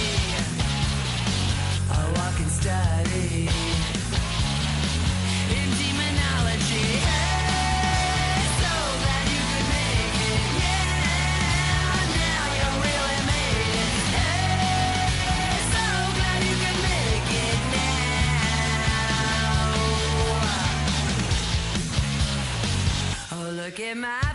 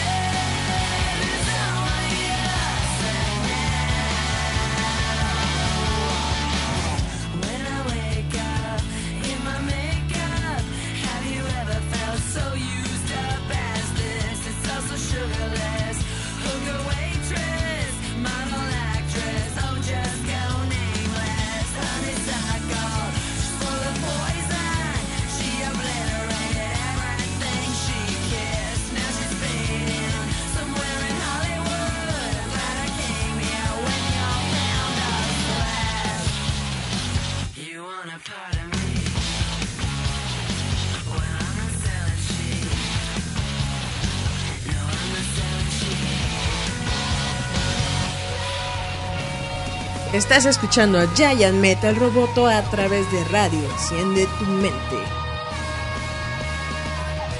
Y volvemos a Giant Metal Roboto. Boto, Aquí mero. Boto. Nada más les recordamos que ahorita tenemos un atraso con el audio, pero sí los leemos, no se preocupen.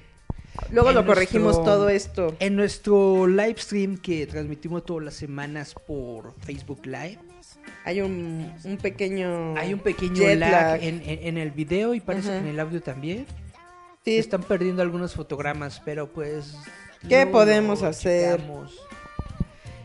Eh, ¿De qué estamos platicando? Así de, de Dumbo. Dumbo. ¿De quién más? De que hubiera sido Danny DeVito un increíble detective Pikachu. Detective Pikachu ya no, ya no sacaron nuevos trailers, ¿verdad? No, ya el último definitivo es donde sale Chaparro. Es que también ya se ¿Dónde va a estrenar en Mewtwo? abril. Ya sale, o sea, ya se va a estrenar. Que mon, mon, mon, mon. Es lo que decimos ahorita, le están tirando mucho a la infancia. Ya, bueno, es que es lo que le- les explicamos en los eh, programas pasados. Ya ahorita el futuro nos alcanzó. Ah, oye, ¿ya viste que van a hacer un reboot de Volver al Futuro o algo así con Jim Carrey? ¿O será fanmade? Mm, ojalá no Se sea... llama como algo así de future. Esperen, Ojalá no sea oficial y ojalá sea de fans porque netamente no no he escuchado de esto. Ahorita les digo. ¿De aquí, ¿De aquí habías dicho hace rato? De que, que también te dije que no había escuchado nada de eso.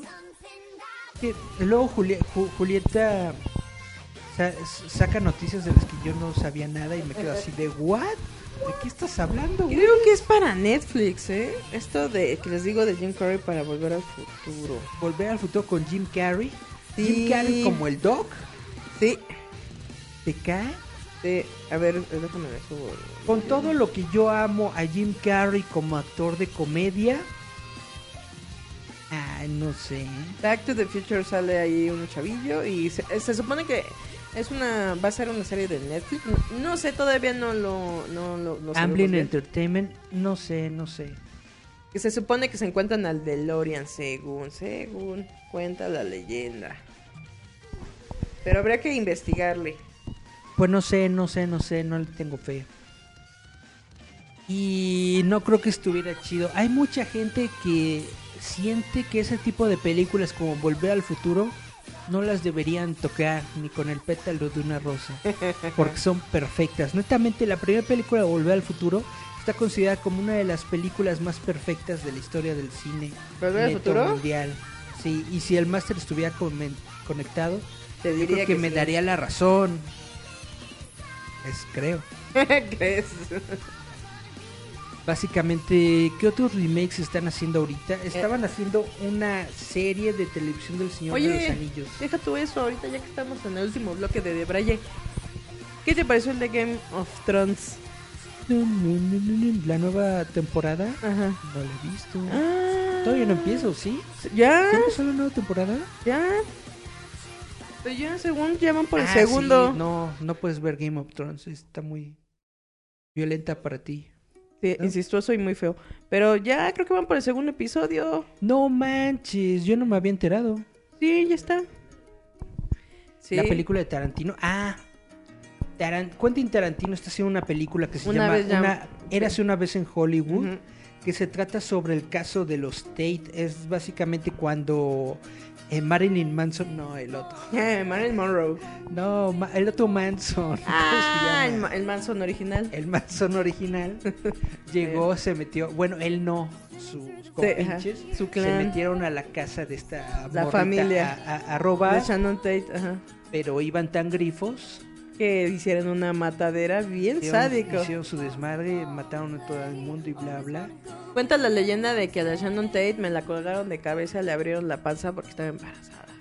Directamente así de, así de gacho. Ajá. Y ella estaba casada con el director Roman Polanski. Roman Polanski, que ese hombre, uff, sus crímenes de guerra tiene. Dicen que Roman Polanski quedó medio loquito después de esto. Por eso violaba niñas. Ay, no es cierto. Eh, ya, ya, ya, ya eso, quién sabe, quién sabe si es Se debido fue a, a, a- ¿Qué? ¿A dónde se fue? ¿A, a- Suiza, a creo? Suiza, creo. O Suecia, algo así, se fue a refugiar para que Suiza no o lo Suecia. metieran. para que no lo extraditen por todas las cochinadas que hizo con morritas. Que eran niñas actrices que Y hablando de meterle. cochinadas con morritas, ¿Checaste lo del documental de Michael Jackson? ¿El de qué es? Este, fuera de Neverland, algo así se llama. Talento de Neverland, una onda así. No, esa no lo vi, ¿de qué trata? Lo que pasa es que dos, dos güeyes, dos chavitos que, bueno, eran chavitos en los ochentas, que trabajaron con Michael Jackson en su momento, ahorita están diciendo que Michael Jackson pues se los tiraba y le daban dicen. duro y duro y Entraban en orgías con ellos. netamente. Hay, un- Eso dicen, pero... hay por- un, hay, hay un chavito que dice que tenían un, ani- un anillo los dos que porque estaban casados entre comillas, o sea, netamente se habían prometido amor eterno como en una secta. Como sectas. algo así. Este, uno de los chavitos apareció en un comercial de Pepsi con, con Michael Jackson. Y el otro chavo, eh, la verdad no me acuerdo, pero bueno, se supone que los dos chavos eh, fueron acus- ac- acusados sexualmente por Michael Jackson. Dicen. La bronca de este documental es de que nada más aparecen ellos dando sus experiencias y son experiencias muy macabronas. Pero tú te quedas, ¿por qué no hay un tercero? ¿Por qué no hay alguien que te explique más? ¿Por qué no hablan con la gente de la producción? Por ejemplo, del comercial de Pepsi, ¿no? Ajá. A ver si sí vieron que, que habían cosas malas y cosas así. ¿Por qué no aparecen, este, no sé, etcétera, bla, bla, bla? Eh, ahora sí, voy a jugar al, abogado del diablo y voy a abogar en- por mi Michael. Que no tiene boca porque ya se murió. ¿Se acuerdan de los dos Corys? Corey Philman y Corey Haim, que fueron sí, grandes. sí, sí. En su momento, ambos habían dicho que mi Michael les había metido la reatota. Después dijo la mamá de Corey Haim, porque Corey Haim ya se murió por un exceso de drogas, habló con el otro Corey. El- Ahora sí que se nos quedó de Corey Philman. Y dijo que ellos, ellos dos sabían que no los había abusado Michael, los abusó un productor, que se me fue el nombre, que estuvo dentro de todo el relajo y destapadero de los violadores productores de Hollywood. Y dijo, es que él nos dijo que tenemos que decir que nos había abusado Michael Jackson porque él no iba a pagarnos dinero. Y dijeron, manden primero, métanse con este señor y digan que él los, ha- así, los Métanse abusó con Michael porque, porque él sí les va a sí dar dinero. No, porque dijo, nosotros no les vamos a dar lana. Así les dijo. Eh, está, debe estar en YouTube, que dice la mamá de Corey, eh, Corey Feldman y está la mamá de Corey Haim. Nos dijeron, digan que fue Michael Jackson, porque Michael Jackson, por la carrera que en ese momento tenía, por todo lo que estaba, dice, él sí les va a dar dinero, si eso es lo que quieren, dice, pero si esperan de nosotros, nosotros les vamos a terminar la carrera. Dice, si ustedes dicen que yo fui o que fue él, dice, la carrera que tienen ahorita Se acabó. se acabó.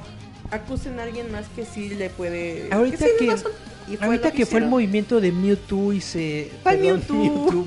¿Cuál Me Pokémon? Too, Me Too. Y, y, y todas estas ondas que se han revelado de, de, de acosos sexuales a través de los años hacia mujeres principalmente. El Corey Feldman hizo un video, no sé si lo viste o supiste, en el que dijo que se estaba ya como que avalentolan- Ama- avalentolando. Sí, sacó el valor. Vaya. Y le estaban dando ganas de hacer un documental, de hacer un video en donde ya iba a hablar de todas las cochinadas que le tocaron De los vivir 80s y cuando él 90s. era una- un, un Chavillo. actor Porque chavito. en sí, por- porque todos los esos grandes productores que le dijeron o te callas o se acaba tu carrera, ya los agarraron por muchas cosas. Te digo que en la mamá de Corey, eh, Haim dijo, es que a nosotros nos callaron porque dijeron, es que si eh, tu hijo habla de que lo manoseamos, lo tocamos, lo violamos, se ya su carrera ya no va a existir. Por eso en ese entonces Corey Feldman dijo, ¿sabes qué? Michael me manoseó, denme dinero. Pero luego Corey Feldman, eh, cuando se entera de que Michael ya estaba en todas estas ondas feas, él mismo hizo un comunicado, dijo, Michael Jackson jamás me tocó, Macaulay Culkin también lo hizo, a mí nunca me manoseó. Y eso está documentado en Google, ¿no? ¿Por qué? Porque dijeron, vamos a desmentir porque Michael ya se está destrozando su carrera, ¿no? Incluso en una de Mediums, para que, fíjense, cuando contactan a- al fantasma de Michael, Michael yo no fui. Ujú. No, dijo, jeje, la llevó aquí. No. Dijo que no quería hablar de nada de eso. ¿Y saben quién lo contactó? La Toya. Y a la Toya le dijo que él estaba muy triste por las jaladas que hizo. Y pues la Toya, miren, cortaron y siguió el programa así, no, pues que era muy bueno, pero lo demás, lo secreto, no se notó. Lo que pasa es de que es el, el- el caso de Michael Jackson está muy documentado. bien Ayuwoki. el FBI lo investigó. Y para que el FBI no haya encontrado ninguna prueba ni nada de esto, pues está muy gacho que la gente siga y siga y siga y siga metiéndole. Se supone que cuando a anuncian, Michael, ¿no? anuncian la muerte de Michael, la Toya bebé, así, así se echó así, como alma que lleva el diablo a la casa de Michael Jackson y se llevó todos los discos duros. Todos, porque dijo, yo sé que en cuanto venga la poli, se los va a llevar y el pastel y los tiene la Toya. Por eso es lo que la Toya quería, yo creo que saber algo, pero se nota en ese programa que está cortado, que algo le dijo el Michael y ella nada más dijo, sí, es que es muy buena persona, pero sobre otras cosas. Es lo de los dos Corys, porque en su momento tanto Macaulay Culkin como Corey Feldman, Corey Feldman que vivió prácticamente creo que un año con Michael, se vio obligado a decir que lo había abusado. Literal por, ahora sí, ¿cómo se ve? por las circunstancias. Sí, porque le dijeron, es que si tú no lo señalas a él como culpable, no vas a tener carrera. Y pues él era un niño actor, no un chavito actor. ¿Qué podía hacer si tenía como 20 años y una carrera medio que estaba ya en ascenso? Corey Haim le pasó lo mismo, pero Corey Haim sí se enganchó en las drogas duras y sí se murió por eso. Corey Feldman no, sí logró como que Sí logró salir, salirse de, de- todo esto. Del ¿cómo se llama? Todo el caos de El Hollywood. círculo de las drogas. No de las drogas, sino El también de... No, pero digo, también de todo este caos de Hollywood, porque él solito se fue yendo, yendo y ya quería Se ser alejó, se alejó, se alejó. Ajá, y ya se hizo productor, ya no era actor y eso de cierta forma le ayudó mucho. Y te digo que eh, fue de este año o a finales del año pasado donde dijeron lo de Corey Haim. ¿Sabes qué se me hace muy muy gacho? ¿Qué? Que quitaran el capítulo de los Simpsons de Michael Jackson ¿Cuál?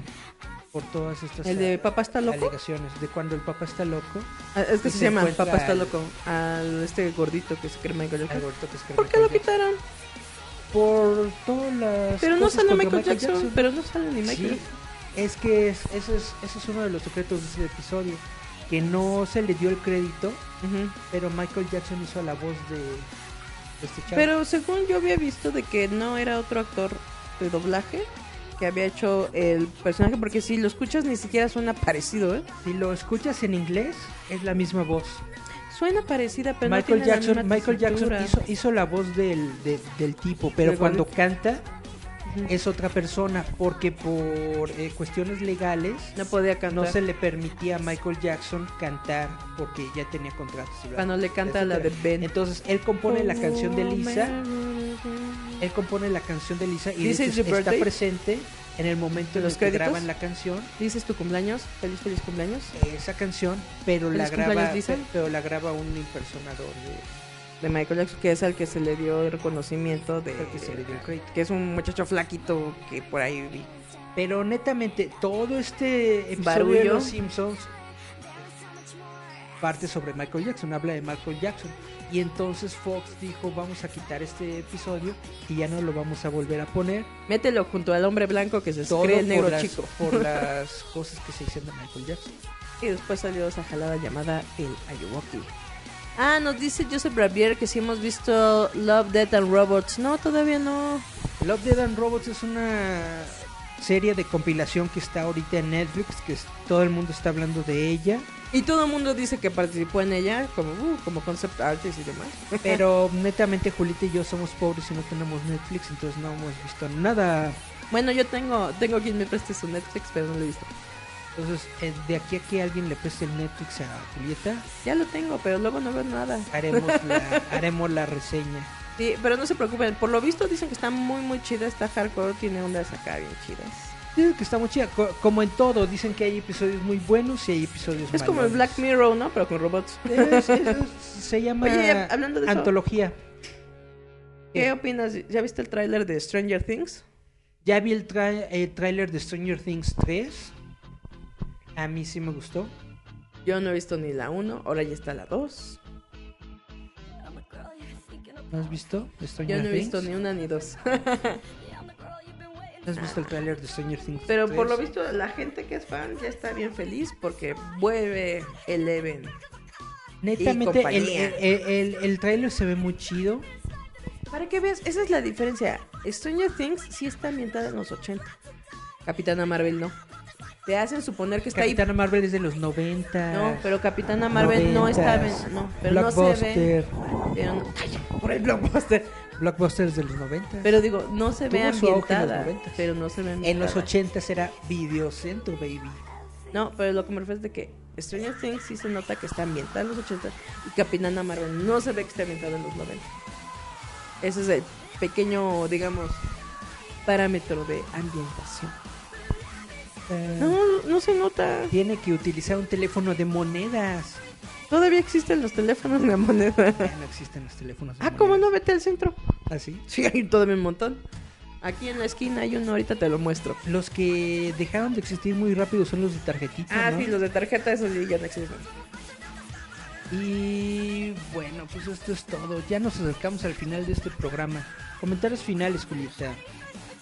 Amame. Jálame el pelo. Ámame hasta con los dientes, pero ámame.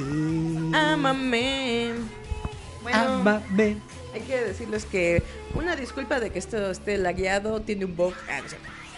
Está bogueado, lagueado, pero El, es... el, el está, está lagueado. sí, el de- Tiene sí, pérdida de, de- el de audio va en el retraso. 8.1. El audio va en retraso y sí nos pasmamos. Pero eso lo vamos a solucionar en el próximo episodio de Ya Pero escúchanos en Spotify. Todo el radio va a estar, perdón, perdón, todo el audio va a estar completo. Spotify. Ya nos vamos. Julieta. ¿Qué vamos a escuchar? Bueno, nada más les recordamos que pueden encontrarnos en Facebook como Giant, no, Roboto MX y en iVoox y todas las demás aplicaciones como Giant Meta Roboto el podcast. Recuerden que esto es Radio Enciende tu mente. Próximamente ya va a salir la eh, Roboto Has Issues de en abril, ¿verdad? Nuestra próxima revista va a tener a Godzilla en portada. Ya va a salir muy, muy, muy pronto. Como en dos semanas. Esperemos. Semanas. Hagan changuitos. Entonces recuerden que estamos en todas las plataformas digitales para que nos escuchen y también nos lean. Spotify, Google, iTunes, en todas. Menos SoundCloud. Exacto. Nosotros nos despedimos y nos vamos con estas dos rolas. Con The Breeders, con Cannonball y L7 con Pretend We Are Dead. Cannonball.